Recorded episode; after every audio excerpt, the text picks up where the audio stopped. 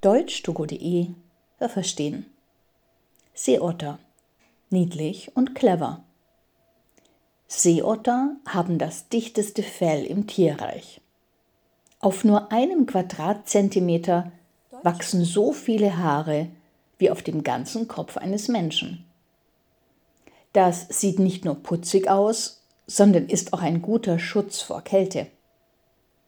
Sie verbringen nämlich die meiste Zeit ihres Lebens im Wasser, am liebsten in Küstennähe. Dort liegen sie gerne auf dem Rücken und lassen sich treiben, auch mal mit einem Baby auf dem Bauch. Und auch, wenn sie ein Nickerchen machen. Dann kuscheln sie sich an andere Seeotter und halten Händchen oder besser gesagt Pfötchen. So kann die Strömung sie nicht forttragen und eine Seeottergruppe bleibt zusammen. Auch beim Essen drehen sie sich auf den Rücken und ihr Bauch wird dann zum Esstisch. Mit kleinen Steinen öffnen sie Muscheln oder Seeigel. Sie legen ihr Essen auf ihren Bauch und schlagen mit einem Stein dagegen.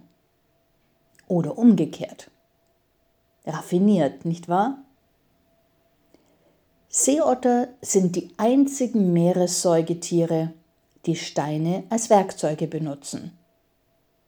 Funktioniert ein Stein besonders gut, dann wird das ihr Lieblingsstein. Sie stecken ihn in eine Felltasche unter ihrem Arm und bewahren ihn dort auf.